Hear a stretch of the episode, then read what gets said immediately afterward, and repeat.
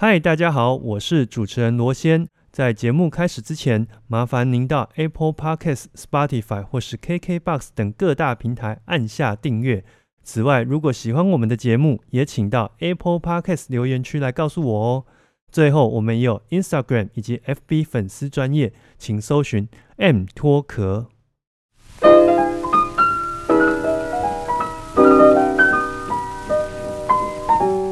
我是罗先，欢迎收听 M 脱壳 Music and Talk。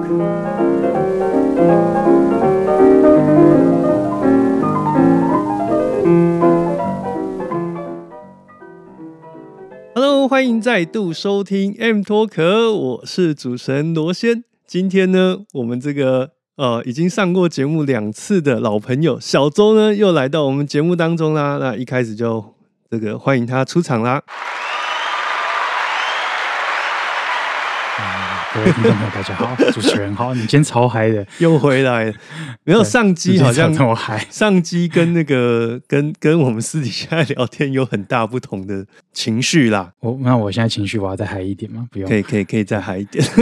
我刚喝完咖啡，现在觉得整个人很放松，很放松，很舒服不应该让你这个喝完喝到快睡着极，品手冲的。太好喝了。那个你的听众朋友们知道，就是你冲咖啡很厉害这件事吗？他们应该不知道，因为绝大部分的听众朋友应该是没喝过啦。那现在知道了现，在知道了。抢着上节目。对，好，那今天呢，为什么会找小周再次上节目呢？是因为呢，最近有一位钢琴家要来我们台湾演出，那这个每天都有钢琴家来啊，到到底为什么这一位会这么特别？是因为几年前我有朋友，就是为了他要。呃，因为退休的关系，嗯然后做世界巡回，特别跑去日本听他的演嗯奏。那跑去之后，我们就以为说，哎、他可能就真的这个退隐山林，这个闲云野鹤去了。但没想到，哎、今年这个疫情哦、差不多结束之后，他又开始继续在世界上的各个音乐厅活动了。对，那我们花了这么多篇幅介绍他，那到底是谁呢？是这个世界上硕果仅存的葡萄牙裔的钢琴家皮耶斯。对皮耶斯对，那他这一次一连在台湾开了四场四场的音乐会都，无法相信的一个，对，北南两大场地呢，这个这各开了两场啦。嗯那比较特别是因为我们知道皮耶斯他擅长的是像那个莫扎特或者是舒伯特这样的音乐家嗯的作品，不过他这一次来有特别呃拿出了他在录音里面比较少出现的德布西。还有贝多芬的晚期，贝多芬的晚期作品。那呃，身为我的朋友，同时也是一位 P.S. 演奏爱好者呢，小周今天就特别邀请他 来我们节目里面现身说法。介绍给大家，就是呃，因为目前国家音乐厅的场次都抢完了。嗯，其实这件事我有点无法理解，因为如果是以我的角度而言，我一定会先抢魏武营的票，因为魏武营听钢琴独奏真的是，应该说听管弦乐我还不敢保证每个位置都很好听，或者是好球带很广。对，但是听钢琴独奏魏武营的好球带其实非常广，嗯只要不是那种真的完全太偏或太背后的，魏武营的声音其实很棒。对啊，就是包括它的整个直接音、反射音跟残响，我觉得比例都抓得非常的很美啊。就是它不是我们听到那种很一定很精确的声音，但是大部分的时候，那钢琴声音出来，通常都是美到无法置信。嗯，所以就连我去弹，可能随便按两个音都很好听，对，然后就会觉得自己是钢琴家，这是一个幻觉。这个幻觉。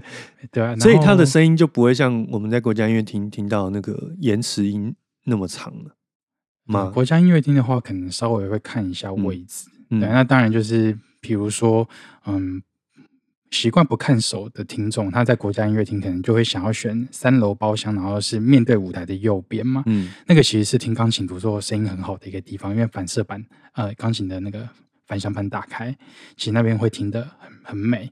那左边的话就是比较容易看到手，嗯，但右边可以看到表情，这就是个人取舍。微妙的地方。我知道这次有很多会演奏钢琴的老师们，他们其实一开始就是想要抢靠右半边，然后他们想说，哎呀，反正指法我大概也也还 OK，就不用特别看大师怎么弹。但是我想知道大师最完整的音色是怎么样，所以他们就会选择国家音乐厅中间或右边的位置去做。所以在我们音乐国家音乐厅，有点就是声音跟视觉会有一点两者无法兼得的状况比较多。对，那如果是三排啊，哎，三楼或者是二楼的。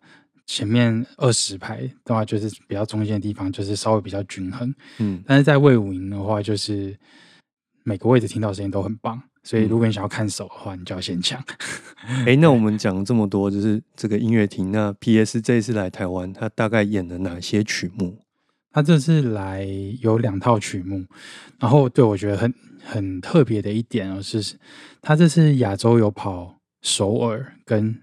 呃，还有韩国另外一个城市，我不知道中文叫什么，就一一个叫乌山的地方。然后日本也是两个地方，然后台湾也是两个地方。嗯，但是他在日韩都只有一套曲目，然后在台湾是两套曲目。哎，是因为他首次来到台湾的关系吗？有可能哦，嗯，有可能。对，因为因为好像以前据说是这位钢琴家是没有什么机会来台湾的。可行性很低的，啦，嗯，不是很低，趋近于零，没有人相信他可以邀得到啦。对，对啊。然后这次邀请他，就是就是目前我服务的广播电台是台中古典音乐台，嗯，然后他们邀了至少三到十年，因为三年是有比较有密切联系的这段期间，但是他们在很早很早以前就开始有接触了，只是对方就一直没有。松口答应，所以这个局整整布了十年。也，对，可以这样说吗？跟 Marvel 一样，漫威影业。那他这一次在台北大概演的哪些作品？哎，台北跟高雄其实是一样的，就是两套曲目都有。那第一套是贝多芬的最后两首钢琴奏鸣曲为主轴，那第二套是舒伯特两首钢琴奏鸣曲为主轴。那当然其中包括最后一首就是 D 九六零那一首。嗯。对所以，我们这个节目到各位听众听到，可能台北场已经买不到，但现在现在录的时候就已经只剩二十张，对，然后都是比较，当然是比较后面的位置，比较偏偏角落的位置，声音不是绝对不是最好那些。那但是呢，在高雄的魏武营还有很多的票可以，还有几百张供给大家，这个来这个抢先优听 PS 的演奏这样子。对啊，然后我想想看，我们今天。哎，我们放上去应该是礼拜六，对吧？那听众朋友还有两周的时间可以抢，还有两周的时间，因为他演出的时间是在十二月的十五、十六号，十五、十六号在高雄嘛？对，所以呢，呃，今天我们这个呃讨论的一个呃音乐会的部分，也会把购票链接。丢在我们的 show note 里面，对，就是目前大家很多人都觉得搜寻功能很差的 OpenText，那我直接把链接丢上去，大家就不用烦恼，对，直接找链接比较快。那今天会找小周来呢，也是因为其实在我整个聆听古典音乐的经历里面，当然钢琴家是一个很重点的项目，可是似乎 PS 一直都不是我的手背范围。嗯，那。原因是什么呢？老实说，我自己也不知道。反正就是没有听到这个这个区域。那一直以来对他的印象就是一个很罕见的葡萄牙裔的钢琴家。对，就是 P.S. 好像有一个。特征，的就是，比如说，我们很容易看到台湾、香港、中国的音乐相关的论坛嘛，嗯，然后网络上论坛，大家在讨论钢琴音乐的时候，一定会讨论到哪些大师，比如说齐马曼啊、顾尔德、布兰德这些人，但皮耶斯出现的几率真的比别人低很多，好像就是喜欢他的就是喜欢，然后好像也不会特别去跟人家交流皮耶斯弹的内容，我觉得是一个蛮有趣的现象，就是现在网络上很喜欢讲低调又奢华。对，然后 P.S. 好像他也不是在一个同温层里面，比如说顾尔的同温层一定超大这样，但 P.S. 的就是哎，怎么感觉连喜欢他的人都跟他一样很低调？对对啊，不会主动跟人家说，哎，我超爱 P.S. 的，不会啊。选举刚过，这个叫做什么？沉默螺旋？对，沉默螺旋，沉默的大多数者。对，抢救 P.S. 晨曦为五音，所以，所以我我其实也是因为这一次的音乐会的关系，就开始产生一些好奇。那也因为这几年串流平台的崛起，呃，有机会用一个比较低成本的方式来聆听。哎，奇怪的事情就出现了，就是我还真的听了他几个比较著名的。呃演出之后，还真的是对他真的是没什么感觉。我觉得这很正常，因为他有些东西做的，就以钢琴的乐句的呈现方式来说，就是因为他实在做的太好了，所以我们很难体会到说他到底花了多少心思在铺陈钢琴乐句上这件事。所以，就我觉得听 P.S. 的第一个重点，几乎也是最重要的一个重点，就是如果刚好听众朋友会演奏钢琴，然后有看到他弹的那些曲目的乐谱的话，可以在听录音的时候看他怎么去。演奏左手声部，嗯，因为一开始我在听 P.S. 演奏舒伯特乐曲的时候，我很多地方都觉得有点格格不入。那不是因为他弹的很奇怪，是因为他弹的太顺、太理所当然。就像有时候我们听 D 九六零这个舒伯特很有名的最后一首奏鸣曲，我们会都会听很多到，比如说像是布兰德跟李希特版本，那尤其李希特口味又那么重。然后，如果我们真的那种纯乐迷的角度听得很习惯的话，就觉得哇，P.S. 怎么弹的，好像有点云淡风轻。然后他那整个节奏的铺陈，好像嗯不是很习惯，好像就这样带过了。对，如果对着乐谱听的话，就觉得哦原来他左手其实一直以来他的参与度都很高，嗯，然后又做的很流畅，但是该做的表情记号都做到了。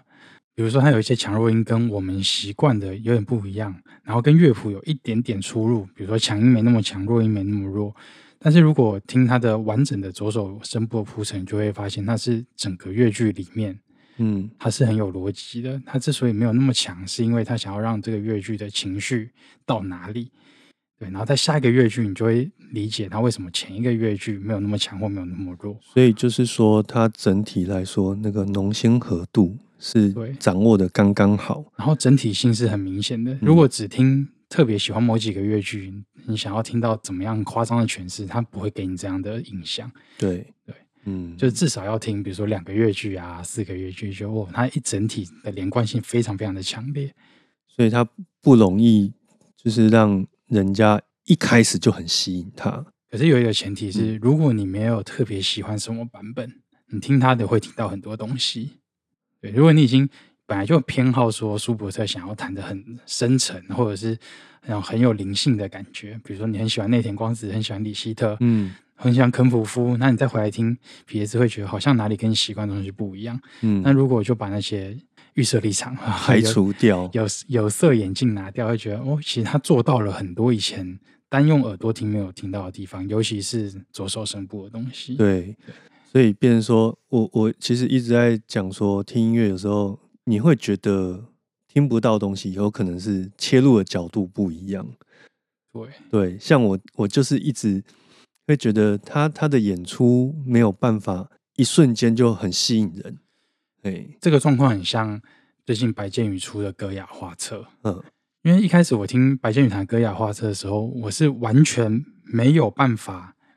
应该是我可以理解，但是我没有办法进入他想要塑造那个世界。嗯，可是我会听到说这是有特色的演出，然后我就想说，好，那应该是，嗯，我我会有点反思嘛，就想说是不是我自己先入为主的成见太强了？然后我觉得说，是不是因为我太习惯，比如说，嗯，拉罗加演奏，然后才觉得白卷可以再活泼一点，还是怎么样？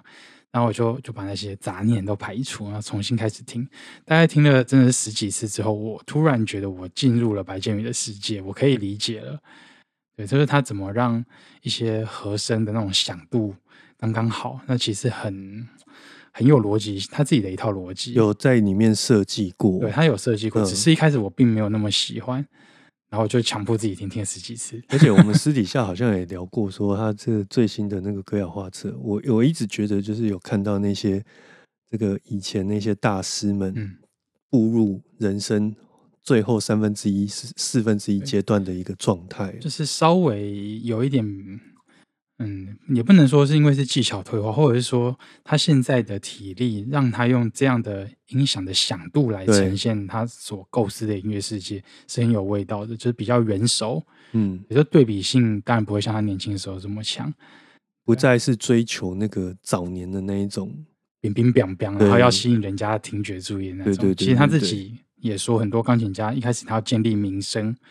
不得不用那种吸引人的方式，即便他没有想那么炫技，他也必须要炫技，否则就没有邀约了嘛，也是蛮有可能的。那谈回来，P.S. 似乎他就他整个我们现在可以捕捉得到他的过去的录音来看，似乎他都是走的一个是比较低调，但是是一个扎实的路线。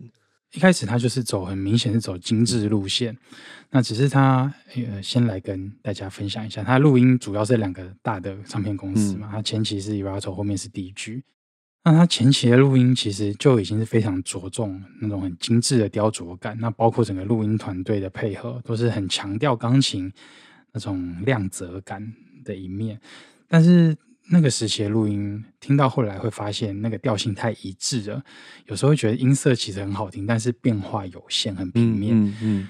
那如果听到这点，会发现其实任何演奏钢琴的嗯艺人好了，或者说甚至是学钢琴的小朋友，他们都不可能只弹一种音色。对。对，因为一定会在演奏过程中，不管你有没有情绪，它都慢慢会有一些变化。但是在那个时期，我会觉得它音色就是怎么样听起来都是那种很精致的路线，就会觉得稍微有点平面。尤其是在他的莫扎特会有这样的一种感觉，跟一些舒曼的作品上。哦，你说他在早期的早期一些录音嘛，包含他更早还有一些低能。对对，在日本唱片公司录的莫扎特，其实都会有这样的倾向，就是听可能听几次会觉得非常棒。但是听久会觉得说，那个好像跟现场听到的钢琴是有一个明显的落差的，尤其是音色的那种比较厚重啊，或者是比较暗沉。有时候钢琴本身有一种暗沉的特质或厚重的特质，那都是现场能感受到的。但是在他比较早期的录音那一面就没有呈现出来，就会觉得说，他很完整的钢琴艺术应该是他的早期录音跟后期录音都要听过，才能比较能体会他的。整个演奏钢琴的风格，那后来他在 DG 录的，就是有呈现到他的音色另一面，就是比较厚实的那一面。嗯，那刚好也是他的诠释有慢慢在转变的时候，因为像他以前跟后来录音，有些曲目是重复的，包括肖邦的钢琴协奏曲，对，他那个录好多次。对，还有一些莫扎特的奏鸣曲跟贝多芬的乐曲。嗯，对啊，然后就就会听到说，哦，原来。比如说，就我们刚刚我们讲 D 九六零来讲好了，他在伊巴索就录过很年轻气盛的时候，那个时候他在录音间录完之后，后来一九八六年他在巴黎有一个现场的录音，现在网络上找得到。嗯，其实只要听 YouTube 的录影跟 e v a t o 录音，就会发现到说，其实是同几乎是同一个年纪的他。但是演奏出来效果是不一样的，所以就会知道说录音团队的介入大概在哪个地方。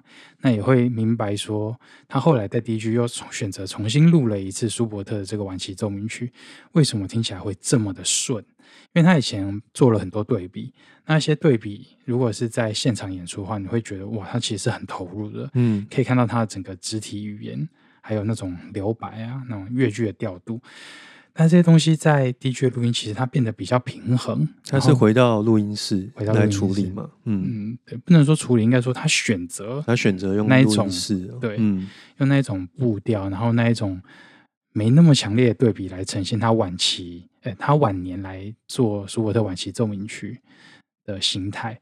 那刚好趁他来，其实我觉得是延续了他在 DJ 的这个录音的风格。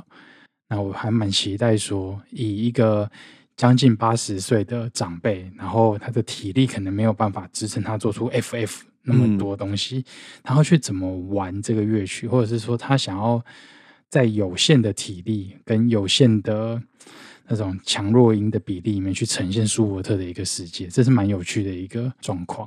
哎，大家可以想象一下，因为皮尔斯今年已经七十七十八八九了嘛，对不对？接近八十岁，这个。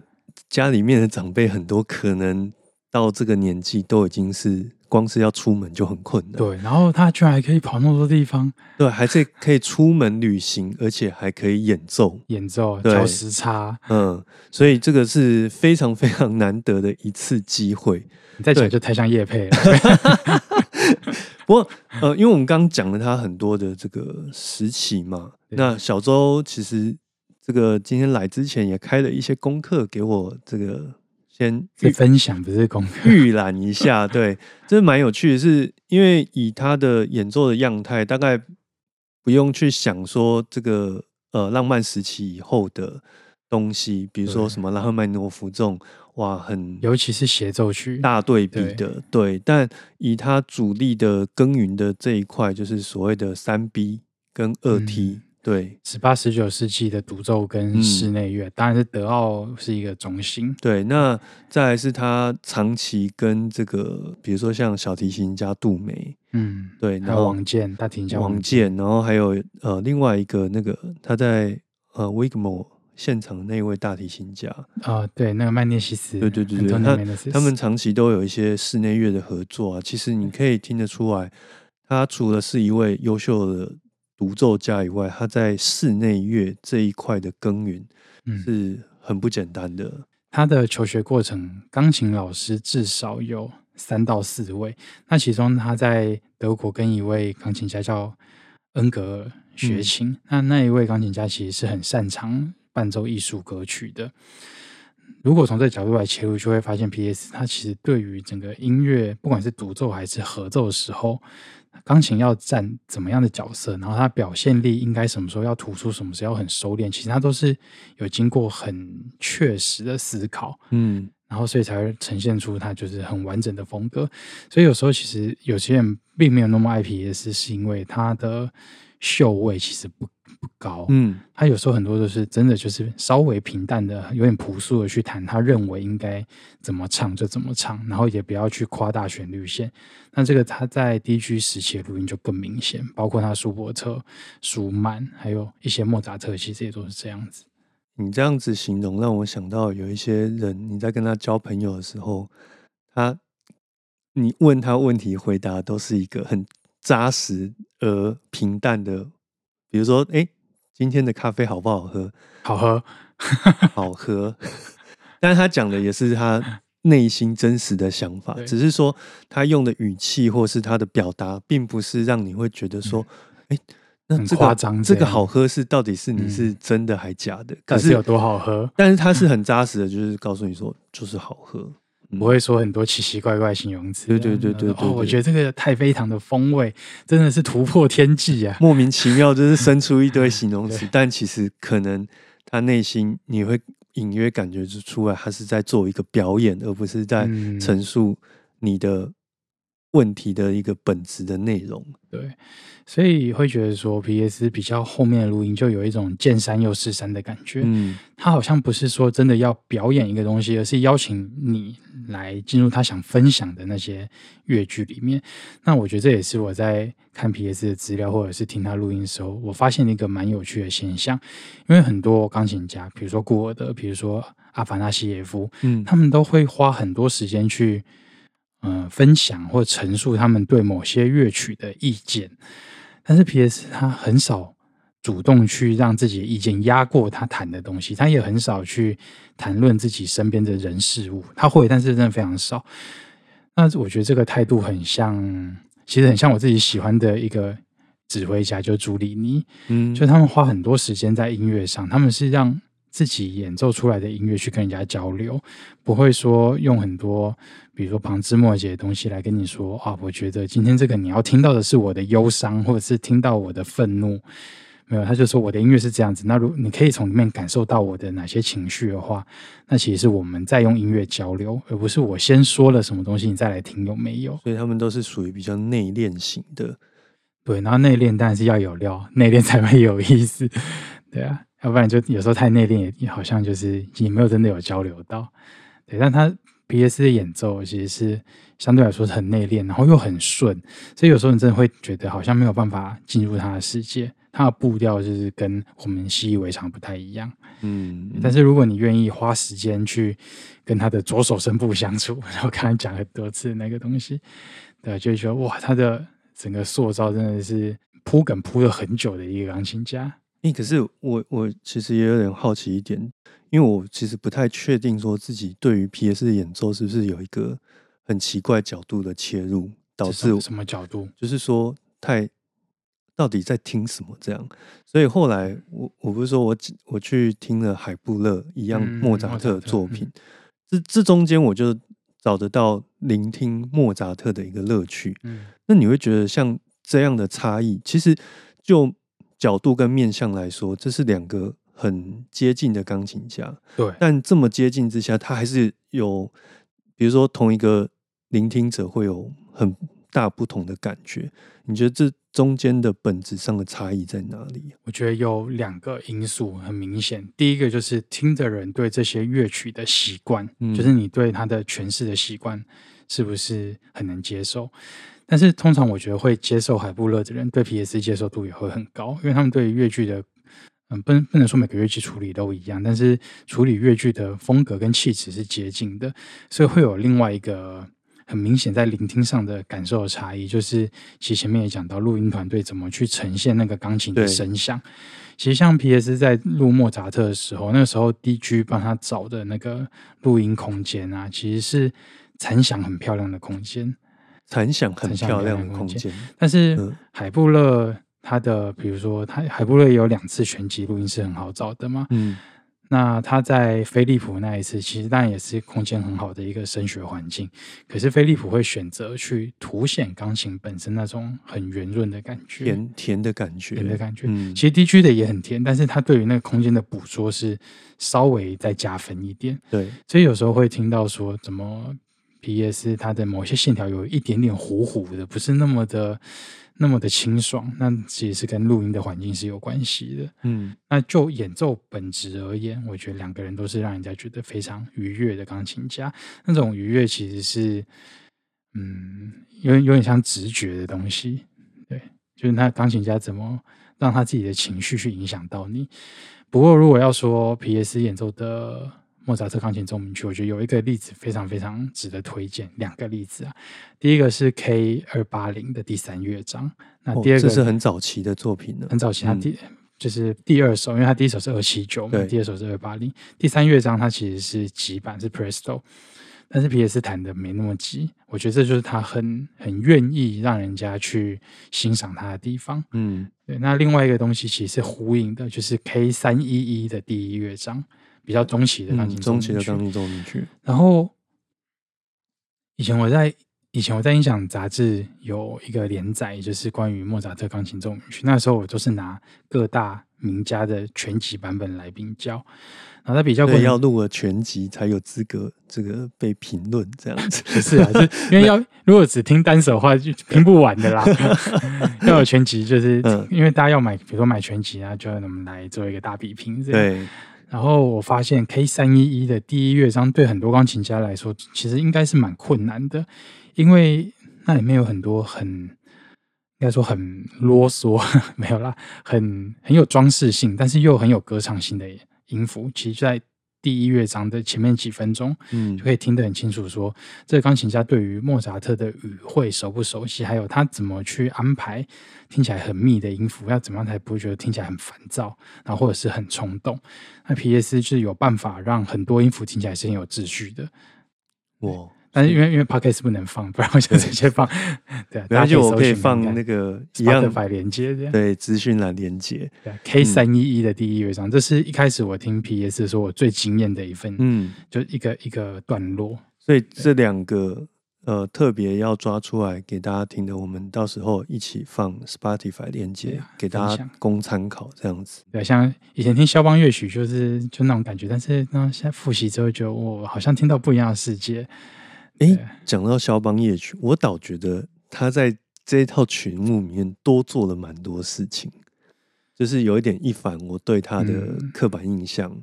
就是他很有点意外的啦，就是抛出了很美丽的那一面，因为他有时候弹钢琴不会特别强调动听这件事情。，那我觉得这也是他的肖邦夜曲让我后来重新复习的时候觉得很感动的地方。因为以前我听他的夜曲的时候，觉得嗯都很好听啊，我也我会把它归类在就是很弹琴很浪漫的那一派。但是后来我只是在听，我才发注意到说，其实他的浪漫是非常非常有节制的。嗯，那这一点在他后来又录的，他后来在地区跟那个肖邦协会还有重新录肖邦夜曲，不是全集，就是选曲来录，这样。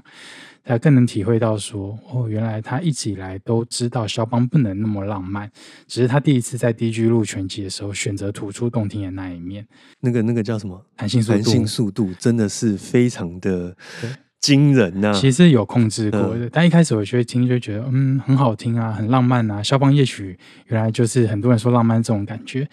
那当然后来又又听了很多 很多人的演奏之后，才会想说哦，原来 P.S. 的浪漫跟我想的不太一样，非常的不一样。所以如果它是有有设计过的。如果说各位听众是跟我一样，就是诶，这当中有一点抓不着头绪，要听什么？其实也许这是一个很不错的角度，从他的夜曲，尤其是在 D.G. 的那一套全集里面，我个人推荐 O.P. 三十二。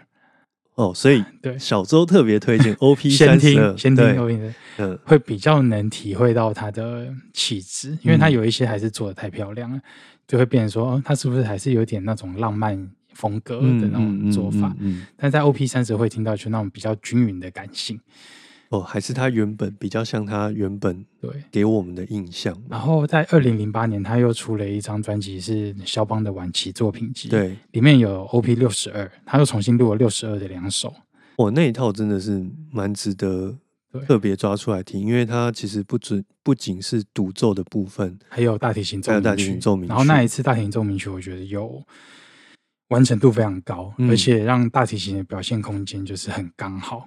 对，因为那个大那时候那个大提琴家就跟 i a g o 他还算年轻，其实他表现欲是非常强的。但他跟 PS 在合作的过程中，就是有达到一个算是很很高深的大师的境界，就两个人的平衡啊平衡度是、嗯哇塞，真的是很理想，就是没有想到可以就是把一个年轻音乐家带到这样的地步。人家最后我觉得可以讲最后了吗？嗯 好，OK，最后 就是我觉得可以讲回来他的协奏曲的部分。那嗯也有一个小故事可以跟大家分享，在网络上是看得到这还要。再分享吗？我以为大家都是，我觉得应该还是有些人不知道。那就请主持人我先跟大家分享。哦，反正呃，关于他的协奏曲，我觉得有一个很特别，是在网上经常可以看到一些呃大家在讨论，就是他曾经跟意大利指挥家夏伊在荷兰阿姆斯有一个特丹，对有一个合作的演出，那也是他很擅长的莫扎特。那大家也知道，莫扎特的曲子是那个协奏曲二十几首，常常有时候听这一首也搞不太清楚另外一首是是什么这样子，它非常的多，然后呃乍听有时候会蛮相像对。那不知道是呃在联系的过程发生什么意外，在一个呃算是演出彩排。演出前的彩排型音乐会啊，对对对是一个午间的音乐餐午餐音乐会吧？好像他们有一个名字，我忘对，你可以在影呃那个纪录片的片段里面看到，大家穿的是非常的休闲，然后再做一个彩排。那只是说彩排的过程发生一个意外是，呃，弹好的是某一首莫扎特作品，原本弹二十，呃，他们弹好是第二十一号，二十一号是大调的作品嘛，结果现场乐团下去是那个前奏是二十号的，那个反差，然后你就会看到他在现场这是一个一脸就是说啊怎么会这样的黑人问号对不，是白人问号，这太政治正确了。欧洲欧洲人问号，反正他的表情就是非常的，就是说啊，怎么会发生这种错误？这样，对但是还好，这曲子前面有一个很长很长的一个序奏，这样，诶，但根据那个他们的说法是，最终还是如期的把错的作品把它弹完，因为就在这个呃音乐会的前一个月季是 P.S. 他他是弹二十号，他的主力的作品，他对他弹了一整个月季，那就是他所谓凭着记忆把这个曲目还是把它完成的对。哦，然后如果在前一个月季没有弹那首协奏曲的话，他上一次录音其实隔了蛮久的，如果没有再拿出来摸的话，其实是真的真的会那个记忆会是有点遥远这样子。那刚好前一个乐季他才弹完第二十号，所以其实我们可以看到说，这些职业的钢琴家有时候他问题来了，他就是硬上，先解决再说。这也是职业道德的一部分。对，先解决，你绝对不是在舞台上就是开始在指责说怎么会发生这种这状况。应该说这是专业啦，嗯因为比如说有很很多种应对方式。假设今天他真的没准备好，专业的应对方式也包括就是拒绝，真的跟指挥沟通，然后跟嗯观众说明。我觉得这完全就是现场可以理解的。对，对，这也是另外一种专业，但是他就是让自己进入那个状态，然后把它弹完。我觉得这是另外一种更更有经验的应对方式。对，嗯嗯嗯。那讲到协奏曲，其实 P.S. 在他的整个生涯有记录的作品面是相对比例比较少，对，而且基本上你听莫扎特，然后一路走到舒曼，就差不多是对这个在 Erato 录的协奏嗯。曲其实数量比较多，然后后来在 DG 其实 DG 帮他出那个协奏曲专辑盒装嘛，其实在五 CD 的机会就比较少一点。对啊。对，不过他肖邦倒是录了很多次，很多次，在肖邦协会那边有一个红色封面那个录音，那一张里面有肖邦夜曲，嗯。很推荐。目前博客来已经买不到，因为我最近我都推荐我朋友买那一张，都被你买光了。应该会再补货啦。那他来台湾那你觉得他的肖邦的演出啊，就是从早期 Erato，然后在 DG 有两首曲目都录嘛？那甚至于还有二号协奏曲，对，就是甚至于后来 DG 还有帮他，就是从仓库里面挖出来，嗯，跟普列武那个一号的演出，嗯，然后到最后肖邦钢琴协会也特别找他来用现代钢琴录第再录一，次，就是代表说，其实在他整个演奏的历程里面，肖邦的协奏曲应该是占有一个蛮重要的角色。嗯，我觉得有，而且早期的，我觉得他早期在肖邦协奏曲的诠释上，其实已经算是有他很明确的想法了。只是说他的状况，应该说不只是肖邦协奏曲，皮耶斯其实在应对不同乐团跟不同指挥的时候，我觉得他是一个蛮敏感的人，嗯，很容易因为当天整个乐团的音量比例来影响到自己的演出。像是他早期已经录过两次了嘛，那后来刚刚罗先提到，就是跟普列文那一次，我就觉得普列文那一次的表现，其实前面十分钟 P.S. 都不在最佳状态，因为呃普列文他丢出来的整个乐团的风格的声音是有点讲夸张一点，有点好莱坞，它整团撒出来的那个嗯旋律线，他他一向都是这样啊，也是就像他的拉赫曼尼诺夫很 卖音效的一个。对，但是其实这不是好或坏，就是他这样这样的一个风格跟 P.S. 到底能不能融合起来，所以会觉得。承接这个对这个气氛？吼，但是 P.S. 以前他的录音，他呃跟呃克列文还有跟阿敏乔丹或阿敏约旦嗯那位指挥家，他们对于整个清晰度的要求跟普列文是不一样的，不一样的。但是并不是说普列文不重视清晰度，而是他会想说哪个乐句它的清晰度要再拉高，他会拉出对比。那 P.S. 可能一开始并没有很适应那样的风格，所以他好像一开始在弹琴的时候，独奏出来的时候，那个整个力道他是想要去跟乐团去抗衡的。嗯，但是这样的那种感觉啊，在他其他录音里面其实比较少出现。但是音量这件事是他天生体力上的对，这是。算是一个每一个钢琴家当然都有他的限制嘛，嗯但是因为 P.S. 的身形比较娇小一点，他爆发力是有限的，所以才会知道看过说他的协奏曲就到舒曼啊，对，然后拉赫曼尼诺夫没有，对啊，肖斯塔高维奇没有，这是很理所当然的啊。我觉得嗯可以想象，李斯特也没有啊，对有没有？他李斯特有没有？有点忘记。但似乎是没有是比较少。嗯然后像他有弹很多贝多芬，贝多芬他是要求体力的，但是会注意到说，比如说他跟哈丁的配合，或者是跟他跟海丁克的配合，其实指挥只要有顾到整个乐团他出来的那个从 P 到 F 的比例，其实 PS 就可以顾到他想要表现的空间。嗯，但是如果是像普列文这样，就是那种真的给你撒出来，然后让钢琴家嗯来来磨合的这样一个状况啊，P.S. 一开始就会听见它其实是有一点吃力的。但是那一份录音在第十一分钟开始，音乐就进入到比较就是有 match 起来的感觉了。开始要进入发展部了嘛。嗯，然后那个就我觉得哦，好像乐团有听见 P.S. 在辛苦，稍微有点体恤他。对，或或者是普列文有有注意到这件事情，就是两边的音色真的是合不起来。嗯，因为有时候我觉得这个真的很常见，只要有去听过现场协奏曲音乐会的人都知道，不可能所有的演出都跟唱片一样，一开始每一个角色都是 say 好的，嗯，或者说协奏曲钢琴你音量就是在那里，那个很多都是在录音团队不断的磨合磨合，其实那个才是不正常的。嗯现场音乐会绝对是需要一个磨合过程，尤其很多协奏曲它是上半场，嗯乐团都还没有暖身，不可能是像我们唱片听到是完美的。对，你说我我 听音乐会听了这么多年，你要我说有哪一场协奏曲从一开始就是完美的？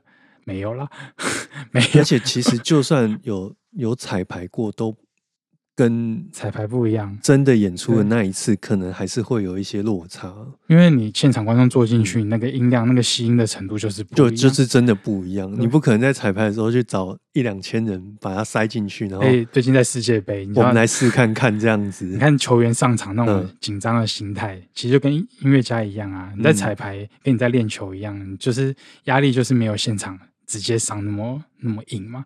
哎、所以其实啊，我最近就是跟我朋友在聊那个世界杯，你的朋友是我朋友是我的朋友，强者女朋友，对，强者我朋友，他他他就很讶异说，哦，这个日本踢赢的德德国，国对对对，真是太讶异了。然后我就回不想，，我不想谈这件事，因为那那一场我是支持德国的。然后我就说，可是就球终究是远的啊。这这个跟现场音乐会是很很相似，啊就是说你没有真的下去，不知道结果是长什么样子，现场变数其实蛮多，真的是很多。你光是塞进那么多观众在旁边看的那一种，对啊。那种紧张感紧张感就是不一样的。对，这也是我觉得这次 PS 愿意来台湾嗯不一样的地方，因为其实 PS 他自己说他不喜欢表演，但是他之所以愿意上台，是因为他是想要邀请大家来感受他分享的音乐。我觉得这个心态就跟表演非常不一样，呃，基本的出发点就很不一样出。发点不一样。嗯那当然了，我觉得这就是说的比较实际一点，这是一个大师到一定的阶段，你才敢说这种话。嗯，对啊，你如果说刚出道，你才有自信庐，对 你讲这样的，其实可能就没有没有这个呃合约的机会了。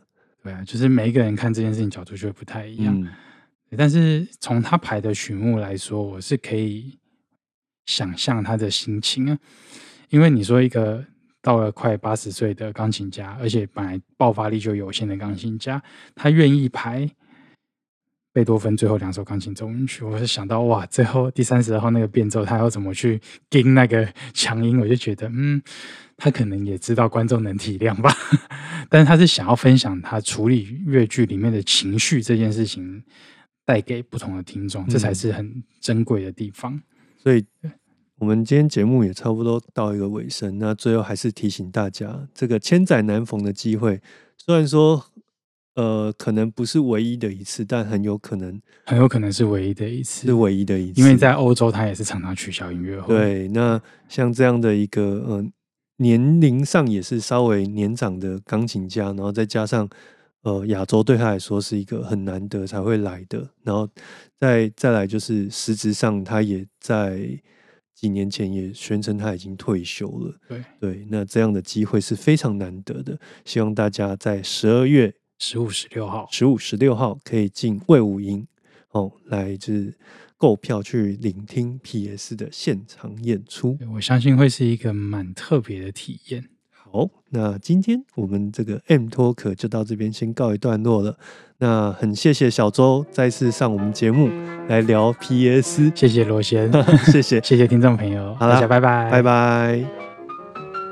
今天的节目就到此告一段落喽。喜欢今天的节目吗？如果你有任何想法的话，欢迎到我们的粉丝专业或是 IG，甚至于是其他 Apple Podcast 等各大平台来告诉我们哦。此外，如果你还想收听其他关于音乐类型的节目，也欢迎到 M Talk 里面找你有兴趣的节目来收听哦。